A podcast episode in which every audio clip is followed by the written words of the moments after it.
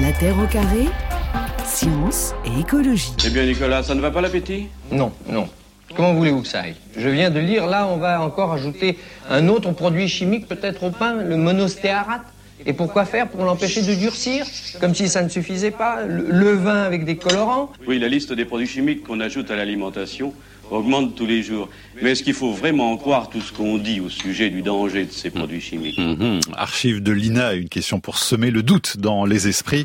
Une toxicologue, Laurence Huck, un sociologue, Jean-Noël Jouzel, pour un regard croisé donc sur euh, la question des pesticides dans la terre au carré.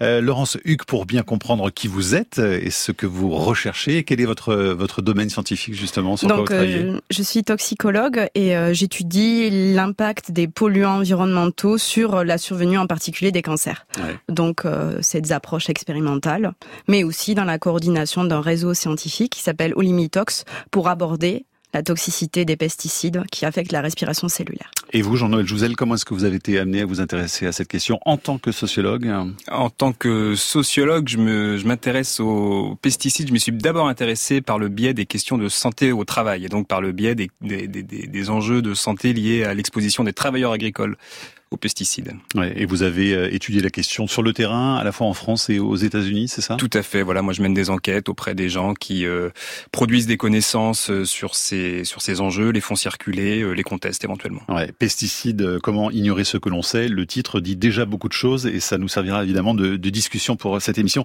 Intéressant d'ailleurs, Laurence Hugues, de croiser les disciplines hein, entre les sciences humaines et euh, les sciences euh, plus dures, hein, comme les vôtres, la toxicologie. C'est ça. Disons que ça permet justement dans ces dialogues-là de faire valoir en quoi les connaissances en biologie peuvent ensuite aider à la prise en compte dans les décisions publiques. Ouais.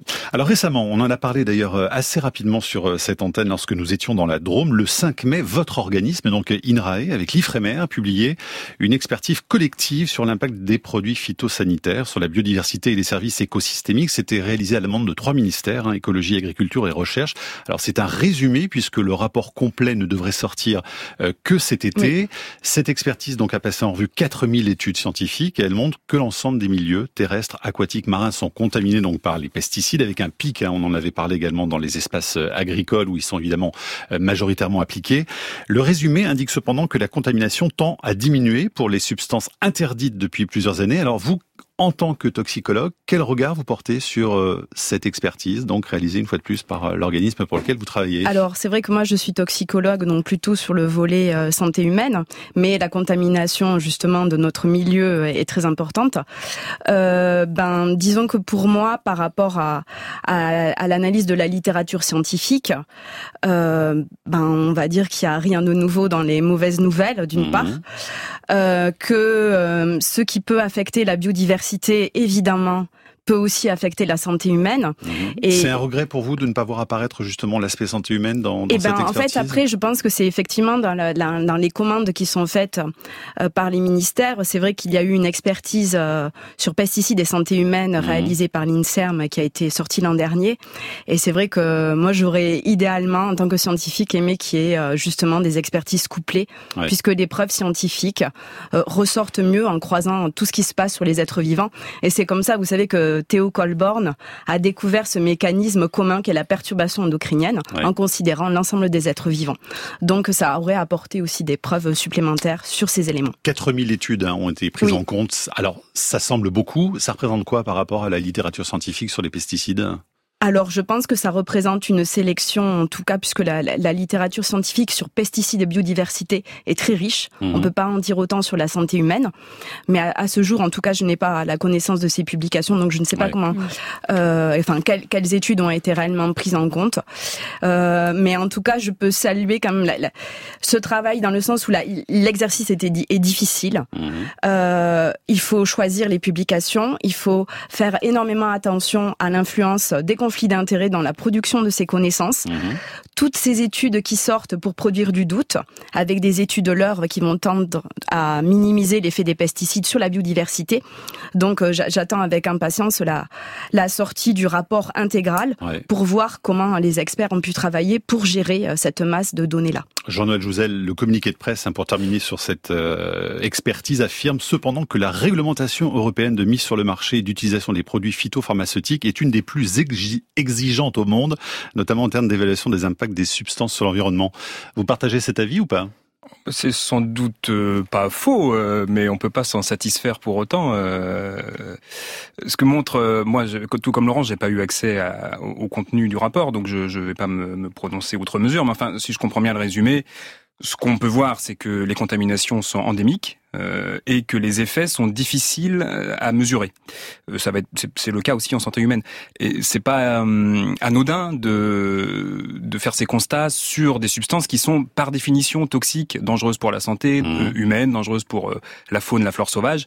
Le fait est que le le problème des pesticides, il y a encore beaucoup de choses à connaître. Il n'est pas très bien contrôlé, alors même que voilà, on sait que ces substances sont par construction, par définition toxiques. Mais la réglementation, franchement, elle vous semble suffisante aujourd'hui? Ah bah, euh, évidemment qu'elle ne l'est pas, dans la mesure où, justement on constate que les pesticides ont, pas la gentillesse de rester là où ils sont épandus. Hein. ils vont ils vont se promener partout, ils vont contaminer euh, la faune, la flore, ils vont contaminer euh, les travailleurs qui, qui sont exposés, ils vont contaminer les riverains qui habitent à, proximité.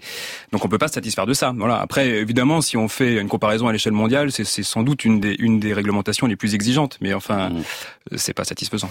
Laurent Suc, pourquoi comment vous expliquez finalement que la France soit encore un des pays les plus utilisateurs de pesticides malgré toutes ces études qui s'accumulent euh, sans arrêt, qui montrent les, effets délétères et qu'au contraire rien ne va dans le bon sens ben, disons qu'il y a eu plusieurs euh, études qui ont été faites sur l'échec euh, du plan Ecofito, hein.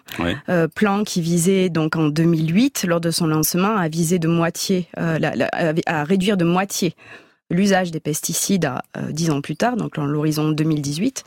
Et force est de constater qu'on a plutôt observé une augmentation de mhm. l'usage des pesticides. Malgré les plans successifs, hein, en plus. Malgré les plans successifs, les millions d'euros investis. Euh, la Cour des comptes a d'ailleurs épinglé euh, mhm. l'État pour ça. Donc, euh, donc, il y a effectivement une difficulté à passer dans un modèle euh, agricole, une transition agroécologique, euh, l'usage, on va dire, des, des biocontrôles. Euh, ensuite, il y a aussi euh, comment on gère finalement ces effets sur l'effondrement et la biodiversité et également sur l'impact sur la santé, notamment professionnelle, pour réellement que, que, ces données-là en fait passent à l'action publique mmh. sans qu'il y ait cette peur en fait euh, de, dire par rapport à ces résultats qui sont dramatiques. Comment comment on prend les choses à bras le corps, comment on accompagne les compagnies, les, les agriculteurs pour passer à cette transition. Là, il faut réellement mhm. qu'il y ait un investissement, un engagement pour l'accompagnement de cette transition, auquel on n'a pas le choix, honnêtement. Jean-Noël Jouzel, donc vous vous dites, vous écrivez le titre de, de votre livre, c'est donc pesticides. Comment ignorer ce que l'on sait Effectivement, on sait tous qu'il y a des pesticides, on sait tous qu'ils sont présents et qu'ils sont euh, nocifs. Et pourtant, il y a une ignorance. C'est quoi? On, parle toujours des lobbies derrière? C'est ça le, vrai problème? Alors, euh, ça fait partie du problème, c'est une évidence. Euh, euh, il y a qu'à regarder, voilà, sur les dernières années, les, affaires se sont multipliées autour des pesticides et de l'évaluation de leurs risques. On parlera peut-être plus tard des SDHI.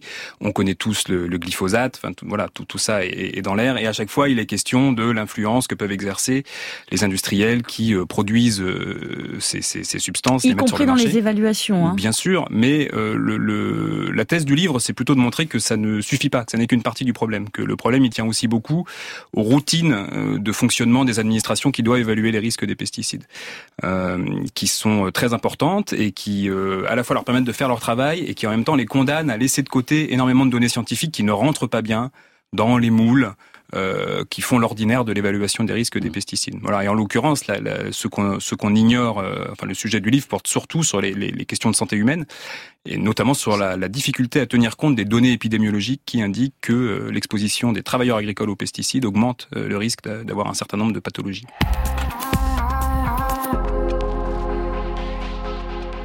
Dans ma génération, j'ai saccagé. À l'école, dans les années 80, on nous avait dit qu'il fallait nourrir l'humanité, qu'il fallait produire du maïs. Il y avait toujours une solution chimique à tous les problèmes. Vous savez que les dix dernières années où j'ai produit en agriculture chimique, on n'osait plus manger nos produits. Je voyais aussi l'épuisement des terres.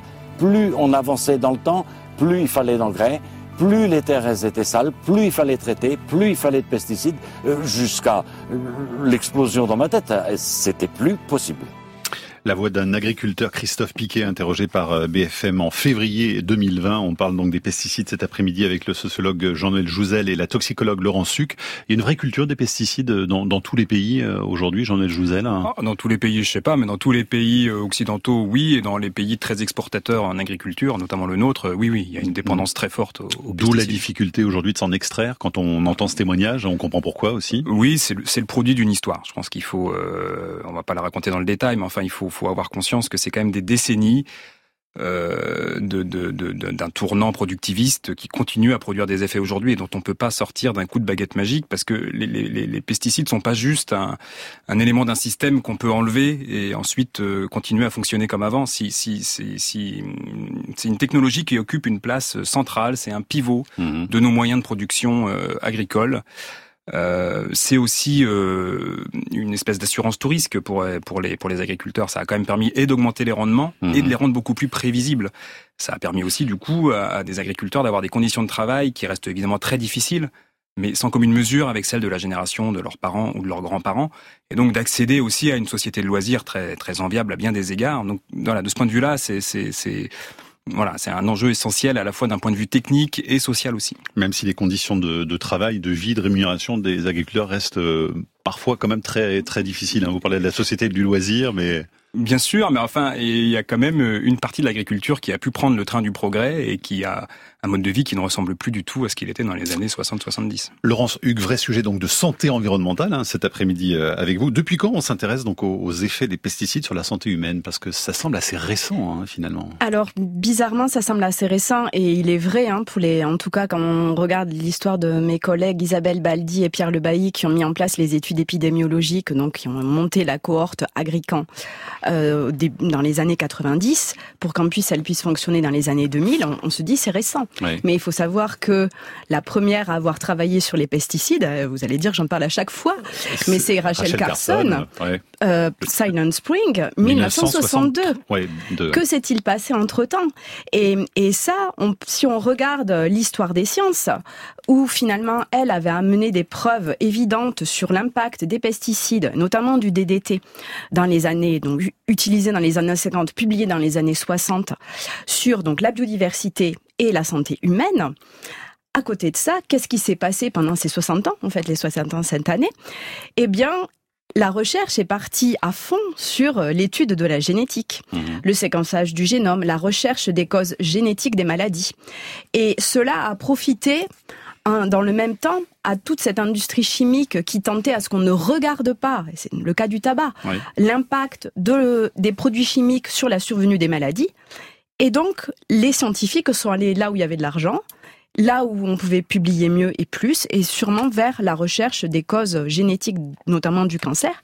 Ce qui fait que ça a, ça a créé un terrain d'ignorance hmm. sur les liens santé-environnement, et ça a bloqué justement euh, les, les, changements de politique. Et on se retrouve à freiner quand on est vraiment très proche du mur, alors que finalement, les, les données, on les avait déjà Depuis il y a 60 ans. Un témoignage à l'instant sur franceinter.fr. Bonjour, je m'appelle Stéphane, je vis à proximité de champs sur lesquels sont épandus euh, ces produits. J'ai développé un cancer neuro-endocrinien il y a 5 ans, peut-être aucun rapport avec les pesticides, mais je suis scandalisée par l'inertie des pouvoirs publics et la pression euh, des lobbies. Est-ce qu'on a euh, des, des chiffres, Laurence Hugues, sur l'impact potentiel des des pesticides. Est-ce qu'en fait, il y a, des chiffres quand même qui sont sortis pour dire, voilà, là, c'est sûr, il y a X euh, personnes qui ont développé un cancer à cause de tel et tel pesticide?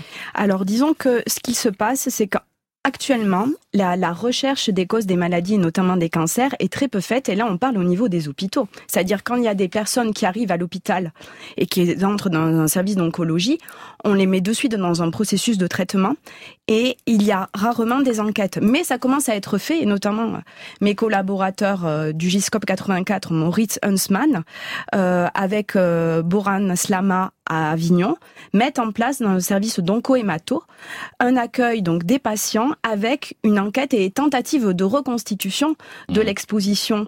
Et, et en fait, ils trouvent ils trouvent euh, des, des, corrélations et euh, il faut savoir que c'est, cette étude-là est très importante puisqu'ils se rendent compte que les personnes qui ont été très exposés, qui arrivent à un stade de, déclaration de la maladie, euh, ont des maladies qui évoluent beaucoup plus vite quand ils ont eu une exposition aux substances chimiques. Il n'y a pas que les pesticides, mais les pesticides notamment. Et ils sont souvent en échec thérapeutique. Donc il y a tout un intérêt à conduire des recherches sur les, connaissances, sur ce que peuvent faire les pesticides sur la survenue de cancer et, et de, de faire une sorte de, de médecine personnalisée pour comprendre ce qui s'est passé. Parce que ça permet à terme de pouvoir peut-être revoir les pratiques agricoles, l'aménagement du territoire et, d'agir sur euh, la protection de la santé avant tout et pas juste faire que soigner. C'est l'objet d'un travail justement que vous menez avec votre équipe hein, sur des fongicides oui. Hein, particuliers justement. Les, inhibiteurs de la succinate déshydrogénase, donc les SDHI pour l'acronyme un peu barbare. Et pour avoir les liens avec le cancer, hein, justement. Exactement. Toute la difficulté, c'est justement de discerner véritablement le rôle du pesticide dans la survenue de la maladie. Hein. C'est ça. Et sachant qu'il y a 1400 substances actives autorisé. Vous voyez bien la, difficulté d'établir des, liens directs. Jean-Noël Jouzel, le cas euh, très emblématique du glyphosate. Alors, on connaît euh, les effets cancérogènes de cet herbicide aujourd'hui, et pourtant, euh, ce pesticide est toujours sur le marché avec des reports qui ne cessent de s'accumuler. Comment on l'explique? Bon, il y a plusieurs manières de l'expliquer, mais moi, celle qui me paraît la plus intéressante, c'est de regarder ce, ce, que ce cas nous dit de la connaissance épidémiologique et de sa difficulté à être prise en compte euh, dans le cadre de l'action publique et des décisions politiques sur les, sur les pesticides. Euh, je m'explique. Le, le, comme l'a dit Laurence, depuis une trentaine d'années, les épidémiologistes, par le biais d'enquêtes, hein, donc ils vont poser des questions. Euh, enfin, je, je, schématise, mais ils vont poser des mmh. questions aux, aux, personnes exposées, en particulier aux agriculteurs, et ils vont essayer de, de, de trouver des liens avec euh, leur état de santé et donc d'éventuelles pathologies. Ce qu'ils ont montré, euh, ce qu'on connaît de mieux en mieux, c'est que l'exposition professionnelle aux pesticides en général euh, augmente le risque d'avoir un certain nombre de pathologies qui vont être pour les mieux connues la maladie de Parkinson, mmh. les cancers du sang, le cancer de la prostate, et puis d'autres pathologies pour lesquelles il y a beaucoup de questions. Il y a encore beaucoup de choses à apprendre, mais voilà, on sait, on sait de manière certaine aujourd'hui que travailler en agriculture au contact avec les, pesticides augmente le risque d'avoir ces pathologies. En revanche, dès lors qu'il s'agit de produire des données à un niveau beaucoup plus fin, qui est celui d'une substance active, donc euh, la substance qu'on va mettre dans euh, la bouteille euh, qui va ensuite être servir à faire la bouillie qui va être épandue dans les champs. Là, ça devient beaucoup plus compliqué. Ça devient plus compliqué parce qu'il faut reconstituer les expositions passées des agriculteurs. Or, comme l'a dit Laurence, il y a, il y a des, des centaines, des milliers de produits, donc avoir travaillé en agriculture, ça veut dire avoir été exposé à énormément de produits. C'est très mhm. compliqué d'aller identifier euh, la, la, le mal que peut causer un produit en particulier. Donc d'évaluer les risques, hein, parce que c'est ça dont il s'agit, hein, clairement. Hein. C'est-à-dire qu'on a une évaluation de risque qui fonctionne par construction substance par substance, parce qu'il s'agit, et depuis 1943, hein, c'est très vieux, hein, il s'agit de, de, de, déterminer les conditions sous lesquelles les produits peuvent être commercialisés. Donc c'est pour chaque produit, on regarde les effets sur la santé. On le regarde uniquement avec les données toxicologiques. Les données épidémiologiques qui sont produites à un niveau beaucoup plus agrégé, à une mhm. échelle beaucoup plus large, sont très difficiles à, à, prendre en considération. Et donc sur le glyphosate, euh, comme c'est l'herbicide qui a été le, enfin la substance active de l'herbicide qui a été le plus vendu au monde, à savoir le Roundup de, de Monsanto, on a des quantités euh, importantes d'agriculteurs qui ont été exposés. De ce fait, on peut produire, des, on voit des choses euh, en épidémiologie, mais on, on, on, voit des choses qui sont contradictoires. Certaines études vont dire oui, c'est cancérogène, d'autres non. C'est très compliqué euh, d'attendre de l'épidémiologie qu'elle nous dise pour, pour une molécule. Qui fait ces études? Alors, euh, bah, il y en a qui sont financées par par par l'industrie évidemment, mais il y a aussi des, des, des, études épidémiologiques qui sont qui sont libres de toute influence de toute influence mmh. industrielle, et ça ne suffit pas à, faire la lumière sur euh, sur euh, sur ce genre de problématique parce que à cette échelle-là, on n'arrive pas à bien voir. On a un message de Thierry qui nous écrit non, le corps humain n'est pas une station d'épuration pour faire référence justement à ces études qui peuvent dire ben ça en fait vous pouvez le prendre sans danger, mais vous vous disiez quelque part que les études vont vont donner chaque produit donc un peu chaque produit qui reste dans son couloir. Mais est-ce qu'il n'y a pas finalement euh, des choses sur le cocktail? Et, et est-ce que ça ça avance là-dessus? Parce que c'est facile de dire lui il est pas machin, mais s'ils sont associés. Oui, mais c'est la, c'est absolument la philosophie euh, d'origine et d'arrivée depuis plus de 70 ans maintenant, depuis trois quarts de siècle. C'est de cette manière-là qu'on évalue les risques des pesticides. On fait le pari qu'une évaluation substance par substance va nous apporter des garanties suffisantes en termes de contrôle. Voilà, on voit bien que que bah, c'est pas satisfaisant. Euh, et effectivement, on, on, sait peu de choses sur les effets cocktails. Euh, et je crois que c'est souligné hein, dans cette euh, expertise collective de l'Ifremer et de l'INRAE. On va en reparler avec vous, Laurence. Quand même un mot, Jean Jean-Noël Jouzel, parce que vous dites, euh, par exemple, on voit que les institutions qui évaluent les risques des pesticides sont quasiment systématiquement alignées sur celles des producteurs de ces substances. Donc ça pose quand même un énorme problème, un énorme biais dès le départ quand même. Oui, ah ben, bien sûr, mais ce biais, il est lié à, il est lié au fait que que l'évaluation des risques des pesticides vise pas seulement à protéger la santé, elle vise aussi à à permettre que des pesticides soient mis sur le marché, parce qu'encore une fois, c'est très pratique. Oui, donc à protéger l'économie aussi. Voilà, et c'est vraiment deux impératifs qui, que, que, que les politiques publiques essayent de mm. faire tenir conjointement.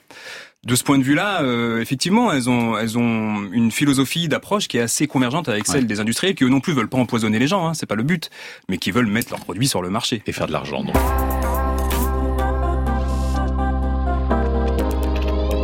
Que les politiques sont très bien au fait euh, des données scientifiques.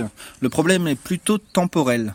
C'est-à-dire que à court terme, l'arrêt des pesticides, c'est beaucoup de changements pour les agriculteurs, une transformation des pratiques.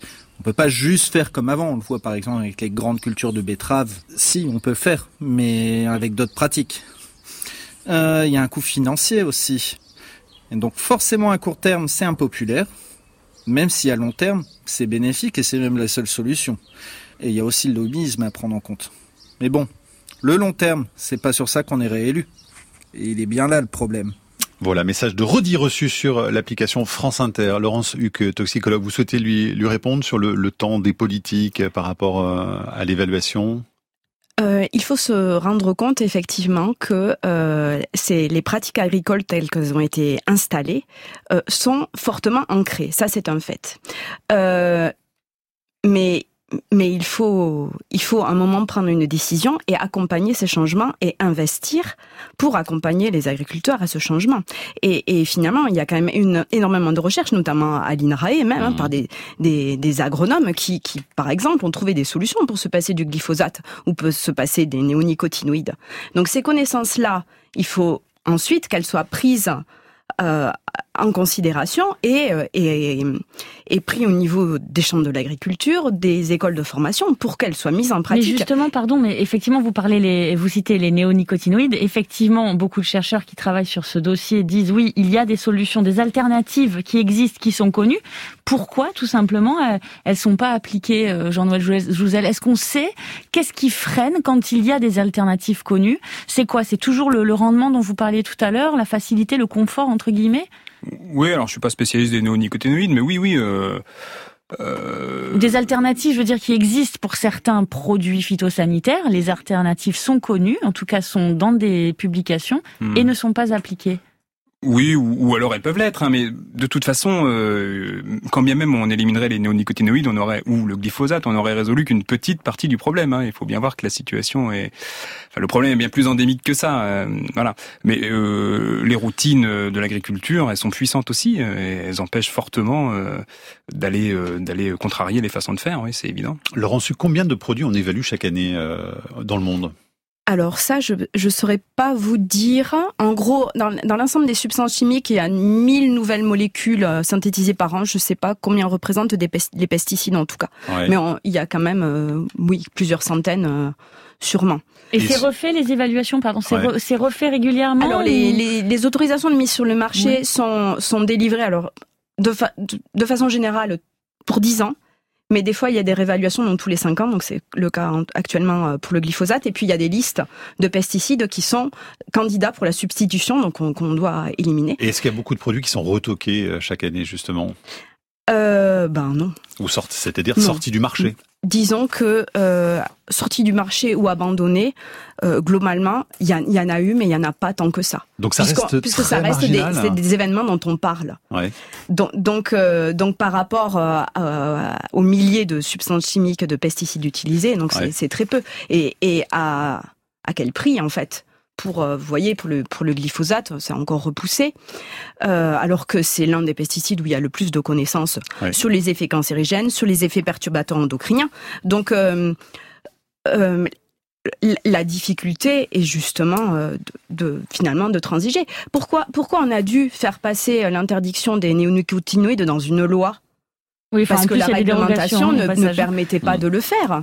Donc c'est bien là qu'il y, y, y a, un problème en fait. Avec effectivement des dérogations et, et pour voir comment que c'était voilà que c'était plus facile mm. pour euh, les industriels de négocier des dérogations qui pensaient peut-être pouvoir obtenir, plutôt que de, de se plier à cette obligation légale. On a énormément de témoignages sur franceinter.fr. Alain, Véronique euh, qui nous écrivent, Sandrine également qui nous écrit que son oncle est décédé en, 2009, travailleur indépendant dans l'agriculture à Lavore dans le Tarn. Toute la famille est persuadée qu'il existe un lien entre cette maladie et les pesticides auxquels il était exposé dans les vergers, mais impossible de le prouver à l'époque. Jean-Noël Jouzel, ce lien et la reconnaissance euh, entre pesticides euh, et, et drames et maladies qui ont touché des agriculteurs, finalement c'est très récent. Il y a eu énormément d'invisibilité jusqu'à récemment. Ah oui, oui, oui, c'est c'est récent du point de vue de la connaissance scientifique, ça Laurence l'a dit, c'est-à-dire il faut attendre la fin des années 90, le début des années 2000 pour que vraiment euh, des connaissances épidémiologiques soient, soient produites sur cet euh, enjeu-là. C'est encore plus récent du point de vue de la prise en compte politique hein, de ces données, euh, puisqu'il y a des tableaux de maladies professionnelles qui, qui permettent d'indemniser les maladies qui affectent les travailleurs en général et les agriculteurs exposés aux pesticides en particulier, mais ils sont très récents. Hein. Le, le, le, le, plus ancien des tableaux qui permettent l'indemnisation des maladies chroniques liées aux pesticides, il date de 2012 sur la maladie de Parkinson et aux pesticides. Mmh.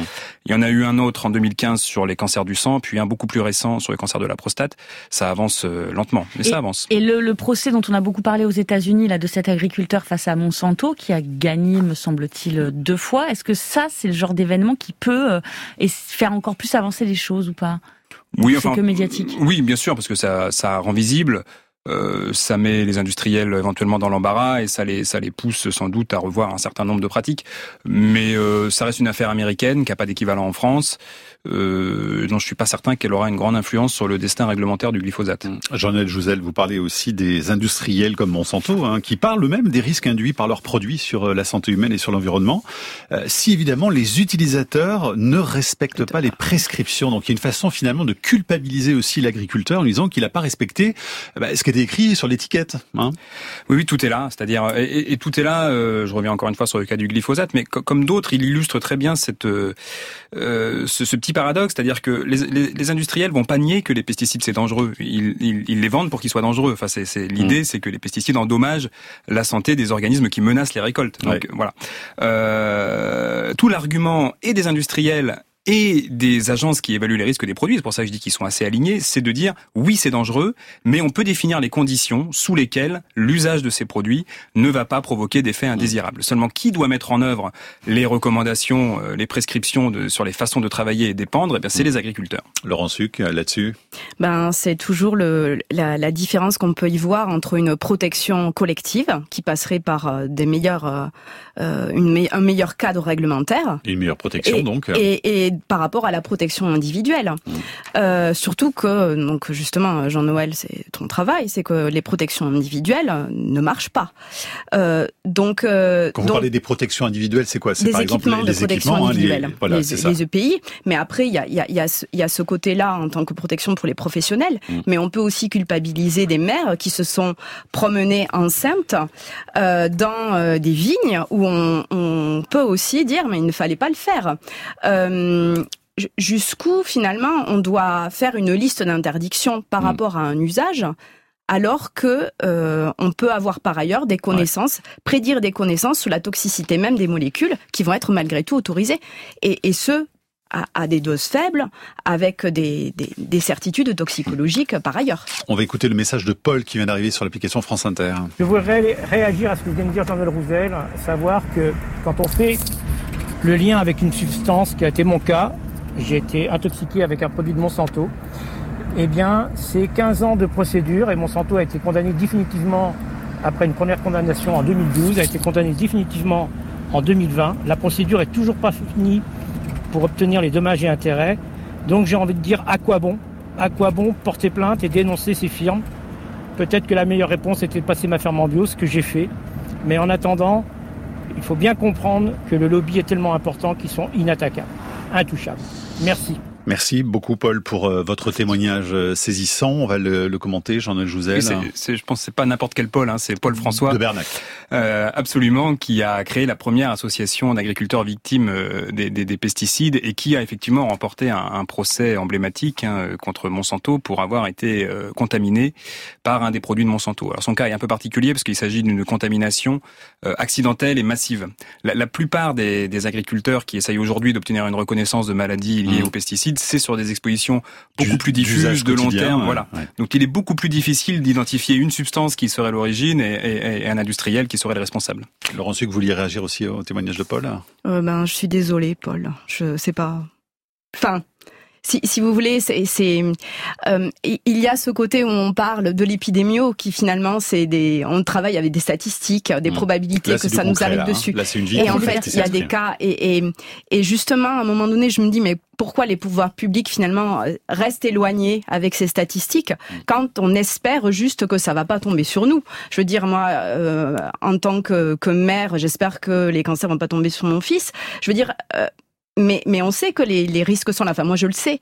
Donc, donc, euh, donc c'est, c'est, c'est vraiment pas évident. Et, et effectivement, la, la, preuve, la preuve, euh, toujours, toujours et encore à être reconnue, c'est, c'est très difficile. Ouais. C'est très difficile. Marie-Claire voudrait savoir, comme beaucoup d'autres auditeurs d'ailleurs sur franceinter.fr, ce que vous pensez, euh, Jean-Noël Jouzel et, et Laurence Huc, du chlordécone et de l'issue du, du procès euh, qui semble s'annoncer, c'est-à-dire un, un non-lieu. Moi, sur le, le, le sur l'affaire euh, judiciaire en tant que telle, je, je je pourrais pas me prononcer. Le chlordécone, c'est quand même un cas qui interpelle beaucoup euh, sur son histoire là aussi, ouais. et sur les mesures d'exemption qui ont permis euh, que son usage soit utilisé dans les Antilles, euh, alors même qu'il était interdit en métropole. C'est quand même mmh. là, on, on paye sans doute un lourd tribut de politiques qui sont extrêmement discutables. C'est un vrai scandale sanitaire, clairement. Ah, bah, là, oui, clairement, oui.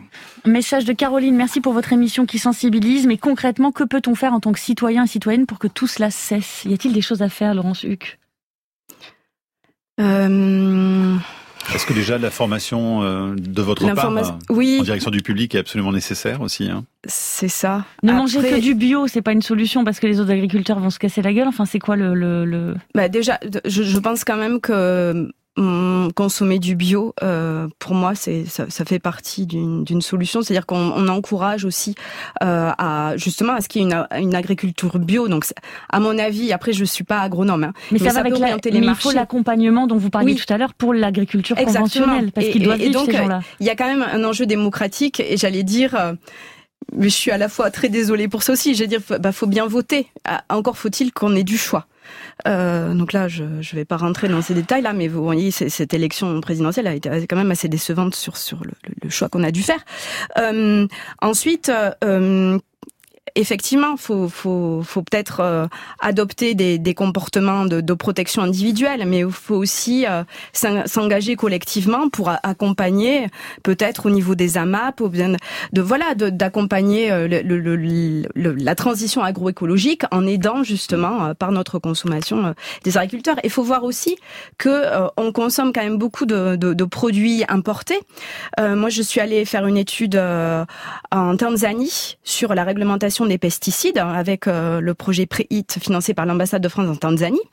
Et, et, on se rend compte que maintenant, on, en Europe, on veut passer à, à l'agriculture bio mais que pour produire notre thé, notre chocolat, on pollue dans des pays autres pour importer euh, des, des, produits de consommation que eux là-bas ne consomment pas. Mmh. Et donc, quand on demande du chocolat bio, euh, peut-être qu'il faut réduire notre consommation, mais ça aide aussi les pays là-bas qui n'ont pas une bonne réglementation des pesticides et ça peut les protéger aussi.